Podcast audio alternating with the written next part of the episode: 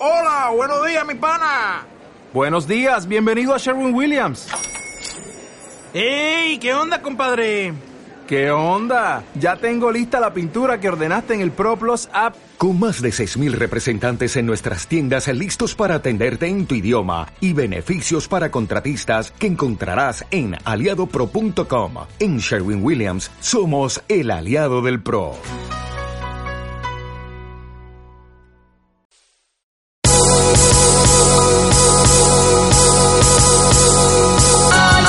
Hola, a todos los que están escuchando. Bienvenidos a este primer episodio de un nuevo podcast de Kingdom.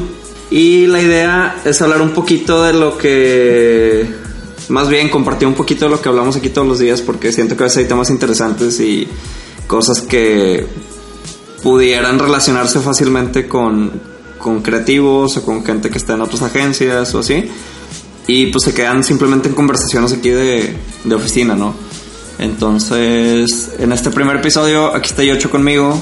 Eh, Arturo Nájera, hola. Hola, mucho gusto. Un saludo a todos los que nos están escuchando. Mi nombre es Arturo, pero aquí todos me dicen Yocho. El Yocho. Y vamos a hablar de un tema que escogimos que es eh, del dinero.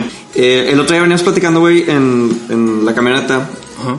Y yo te decía que a veces me siento, cuando me piden una cotización, hay, hay dos caminos. Hay, hay quienes piensan que ya tienes como que un tabulador de que, ok, Ajá. todos los proyectos los cobro bajo este precio. Y hay otros que piensan que a lo mejor según el cliente es el tiro. Según el, el sapo la pedrada. Exactamente. Y creo que es una mezcla de ambos. O sea, hay cosas que sí, al menos aquí en la agencia decimos, ok, esto no, no va por debajo de este costo ni de chiste Ajá. porque ya te vas haciendo como un historial o como tú veas.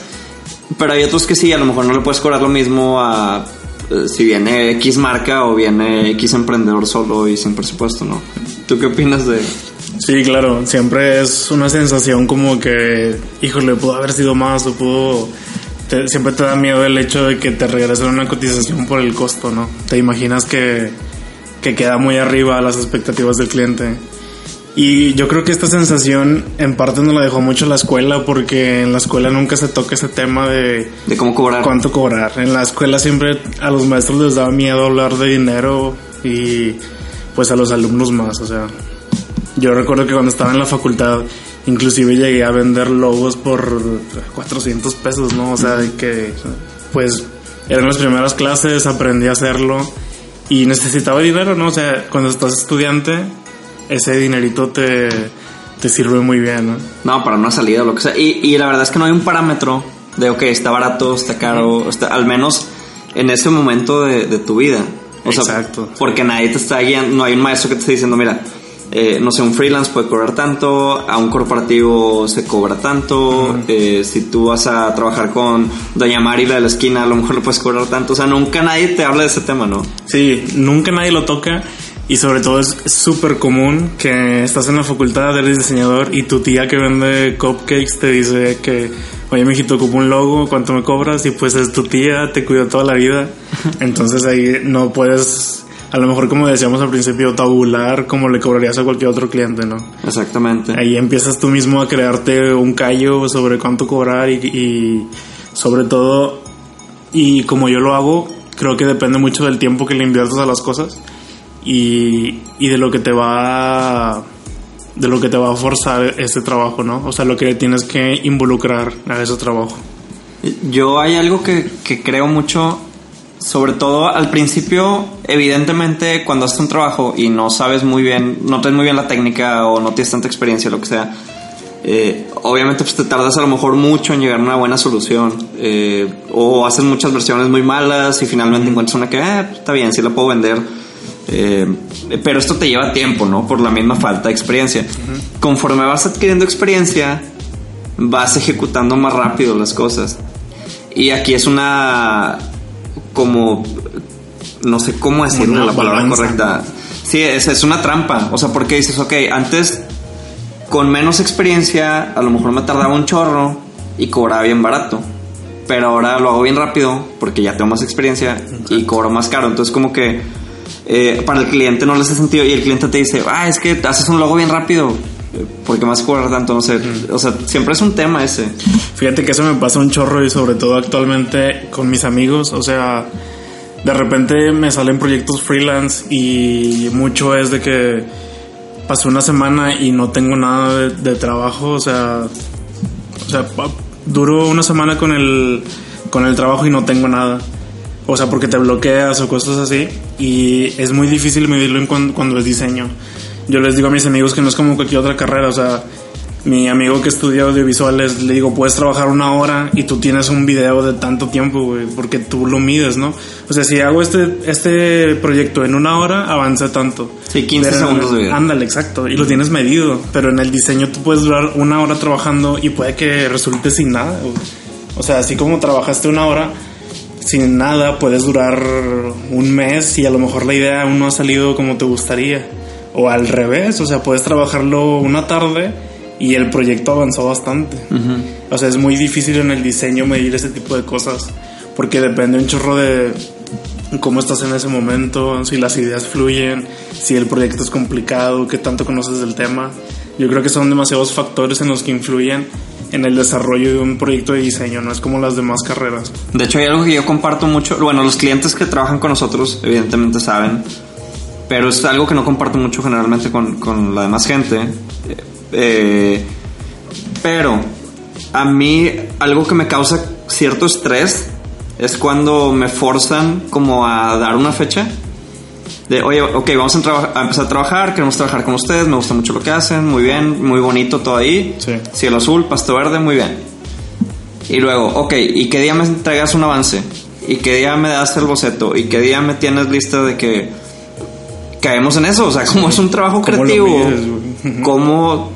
Oye, no, que, ok, déjame pensar tres días y ya tengo el, o sea, a veces no es así, puede que sí, puede que no, y, pero por lo mismo que tú dices, como es intangible Sí, el proceso creativo, eso me genera estrés. Y a los clientes ya en la confianza sí les digo, oye, ¿sabes qué? Pues dame chancita.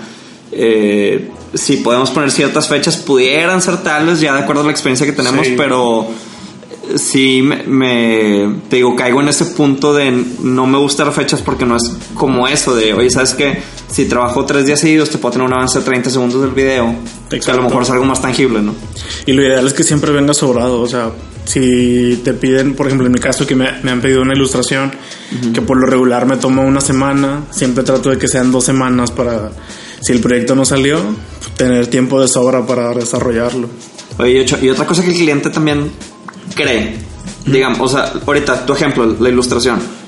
El cliente dice, ok, yo quiero que me hagas una ilustración de Arturito de Star Wars y tú dices, ok, me tarda una semana. A lo mejor esa es la ejecución eh, per se, o sea, pero el cliente lo que no ve es que a lo mejor tú te metiste a documentar diferentes exacto, tipos de sí. trazos Claro. o diferentes paletas de color o querías meterle un estilo diferente al- a la ilustración y demás y todo eso pues también lleva tiempo entonces a lo mejor de ahí dices oye pues no no meter una semana o sea ocupo dos mínimo y a lo mejor en dos te voy a hablar y te voy a decir sabes que unos cuatro días más porque estoy perfeccionando cosas o todavía no da el clavo con lo que quiero y eso es el cliente no lo ve Sí, claro. Sobre todo tu etapa de investigación, o sea, a lo mejor el cliente te puede pedir algo que se vea como esto, pero hay veces en las que el cliente te dice a lo que tú quieras, como tú lo consideres, te contrato porque me gusta tu estilo. Entonces ahí las variantes se multiplican y tienes un chorro de opciones que tomar. Entonces quieres asegurarte de que estás tomando la decisión correcta y por eso te toma más tiempo el decidir qué, qué es lo correcto para la ilustración. entonces tú cómo cobras o sea diseño e ilustración por tiempo porque digamos ok ya me hice bien pro Ajá. lo hago bien rápido, entonces cobro por tiempo o cobras por tu estilo o cobras por proyecto o cómo lo manejas. Por ilustración, yo sí diría que es por tiempo. O sea, me va a dedicar dos semanas de mi tiempo y lo comparo mucho con el tiempo que, que gano, o sea, con el sueldo que gano en la agencia. Ok. O sea, en la agencia, por ejemplo, yo gano tanto en dos semanas, ok, lo voy a hacer igual en la ilustración. Ok. Sobre todo hago esa tabula- mini tabulación con, con las ilustraciones.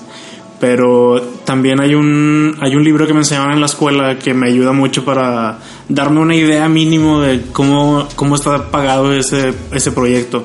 Porque así como puede ser ilustración, puede ser una identidad o puede ser una revista o un menú. Y este libro me ayudó un chorro, es, se llama el libro rojo del diseño. Este te da una tabulación completa de los, de los costos que existen y cómo se cobran en México. Eh, puede que sean números un poco altos, pero te da una idea de cuánto cobra la, indus- la industria por esto. Entonces, yo se los recomiendo si no tienen una guía. Esto les puede ayudar mucho, este Y, libro rojo. y también yo les quiero recomendar a los que están escuchando que la neta es que hablen de esto con sus amigos y con sus colegas de diseño y, y no tengan pena de, de preguntar, oye, ¿cuánto cobras? Eh, ¿Cuánto crees que valdría este proyecto? Creo que es algo muy nutritivo para todos nosotros. Sí, el, el tener realmente a alguien que a lo mejor tiene más experiencia que tú y que te diga, oye, pues yo por ese logo pudiera cobrar tanto. Eh, y esto ya tú lo mezclas porque también, digamos, hay que ser honestos y hay que ser conscientes de en qué punto nos encontramos de nuestra habilidad, ¿no? Sí. Eh, yo una vez les llegué a comentar aquí a, a- a todos que no importa si al principio cuando estás en la facu o cuando estás recién graduado cobras logos baratísimos o casi regalados, no importa. Lo que importa es que tu trabajo siempre esté bien hecho, que tengas buenas bases, que te vayas haciendo como que un, un buen historial y creo que solo el trabajo te va a empezar a rendir frutos. Y a lo mejor Sí. el primer logo pues, lo diste en 400 pesos como tú dices. Sí. Pero luego te busca alguien, oye, me gustó mucho ese logo, quiero que me hagas el mío y ya le cobras 600. Ajá. Y luego alguien te busca y le cobras 1000 y así te vas. Pero siempre ser constante, ¿no? En eso para que tu trabajo también pueda llegar a un punto en el que esté a un precio eh, óptimo. ¿O tú qué piensas? Sí, ándale. Siempre mejorando, mejora tu trabajo, mejora la calidad y pues mejora el pago de tu trabajo. O sea, tienen que, son cosas que tienen que ir de la mano siempre. Nunca, puedes quedarte en un mismo lugar. Sí, sí, no, no se preocupen si al principio les digo, cobran poquito, cobran... Si cobran mucho y se los pagan, pues qué chido. Sí, exacto. Pero yo creo que es algo que se va dando con el tiempo. También Sí. no, no, no es. Es imposible, o sea, querer salir y comerte el mundo de "Ah, voy a cobrar lo mismo que cobra esta agencia que lleva 20 años trabajando y pues no, no se puede. Pero, o sea, siempre ir siguiendo el mismo camino, mismos objetivos, buscar siempre estar mejorando y, y hablando del tema. O sea, no, no evitar el tema. Yo creo, creo que algo que nos beneficiaría mucho es que nos quitemos el miedo de hablar de dinero en el diseño. O sea, todos en la, bueno, cuando yo estaba en la escuela, todos tenían ese miedo, o sea, era como una sensación de que el dinero era algo- prohibido en nuestra carrera, o sea, como que en neta me van a pagar por hacer esto, o sea, yo estoy estudiando esto, me vas a pagar por hacer esto. Y yo creo que es como cualquier otra carrera, o sea, tú le pagas a alguien por una hamburguesa, te guste o no te guste, compraste la hamburguesa, o sea, es como el diseño. Tú me estás pagando por hacer un proceso, por hacer mis bocetos, por lo que yo aprendí en la escuela. O sea, no deberíamos de verlo de otra manera diferente. No, y deja todo en la escuela, o sea, en nuestra carrera yo creo que también tocamos mucho el tema autodidacta, que, ok, si te enseñan cosas en la escuela, a lo mejor te sirven, no te sirven, no lo sé, pero tú vas en la noche a tu casa y te pones a ver videos en YouTube y te pones a leer libros y a investigar y vas a talleres y vas a conferencias, todo eso te nutre y todo eso de alguna manera aporta y se ve reflejado el día de mañana en tu trabajo. Y es súper importante que todo eso le asignemos un valor. A mí me gustaría cerrar con algo que se me hace súper clave, que es relacionado a lo que decías del restaurante. Eh, estamos acostumbrados, por ejemplo, a que nos pidan de que, oye, échame el paro con esto, o hazme algo así bien sencillito, y casi creo como que dándote a entender de que, oye, no me cobres. claro. Ya, típica, ya tengo esto hecho, nada más mejóralo Sí. desde tu punto de vista. ¿no? Exacto, y, y yo me pongo que con otras profesiones de que, oye, si tú vas a consulta con el doctor, nomás porque, oye, me duele la panza, quiero ver qué onda. Y entonces el doctor a lo mejor en un minuto te dice, ah, tienes esto, tómate esto, y se tardó tres minutos, te cobra 800 pesos. O sea, te está cobrando una consulta. Sí. Eh, y eso también creo que sería válido en un diseño, oye, eh, como es mi logo, o sea, está muy feo, y darle una consulta, oye, yo creo que necesitas esto y poder hacer esto, y yo te lo puedo hacer, la tipografía y demás. Todo eso es darle un valor al trabajo. Estás pagando por el tiempo del profesional. O sea, tú le pagas al doctor por consultarte y no le estás pagando exactamente los tres minutos, pero estás pagando que él estudió tantos años eso y no dudas de lo que te va a recetar porque él es un profesional en eso. Así debería ser igual en el diseño. No deberías de dudar de la solución que te está dando el diseñador porque toda su vida o gran parte de su vida se preparó para, para eso. Exacto. Sí, no, y, y hay clientes, por ejemplo, que te dicen, oye, y si te contrato para esto y no me gusta, de que no, pues, pues no lo uses, o no sé, lo puedes contratar a alguien más. O sea, para eso tú te tomas una investigación previa, ves opciones, ves, ves con quién quieres trabajar, pides cotizaciones y decides, ¿no? Eh, creo que también cada agencia tiene su portafolio y, y es muy difícil que si seleccionas a alguien bueno te vaya a fallar, ¿no? Sí. Eh, pero cae en ese ejemplo del restaurante. O sea, si tú vas a un lugar porque te recomendaron mucho, pides y pues no cumplió tus expectativas, pues ni modo. Digo, pagas el trabajo y ya no regresas a lo mejor. Sí. O vas a otro restaurante el día de mañana, no pasa nada. Pero sí, como que perderle ese miedo, ese tabú a, a que está bien, que está mal, que está muy caro, que está muy barato. Yo creo que simplemente es hablar más del tema. Eh, compartir, no tenerle miedo y yo creo que eso nos va a tener mejor eh, acercamiento y mejor conocimiento al tema, ¿no? Sí, y son cosas que la experiencia te va a ir dando. O sea, definitivamente tiene que pasar tiempo, tienes que aprender, tienes que recorrer camino. Mm, siempre va a pasar algo extraño o todos empezamos sin aprender, entonces que no te asuste el que te paguen mal o que te quieran regatear. Vas a seguir avanzando y vas a seguir aprendiendo. Es cuestión de tiempo. Y una técnica que también yo les recomiendo es esa de ir creciendo poquito a poquito lo que cobran. Si un día cobraron 400 y les fue bien, quizá el próximo proyecto cobren 500 y quizá el próximo 600 y váyanse así, pero ustedes están como autopremiando y cada vez ganando más porque eh, digamos que, que están premiando ese más conocimiento que tienen o más trayectoria o lo que sea, ¿no? Pero bueno, pues, les agradezco mucho por haber escuchado. Gracias, Yocho, por No, hombre, gracias a ti por invitarme y espero estar aquí muchísimos muchos episodios.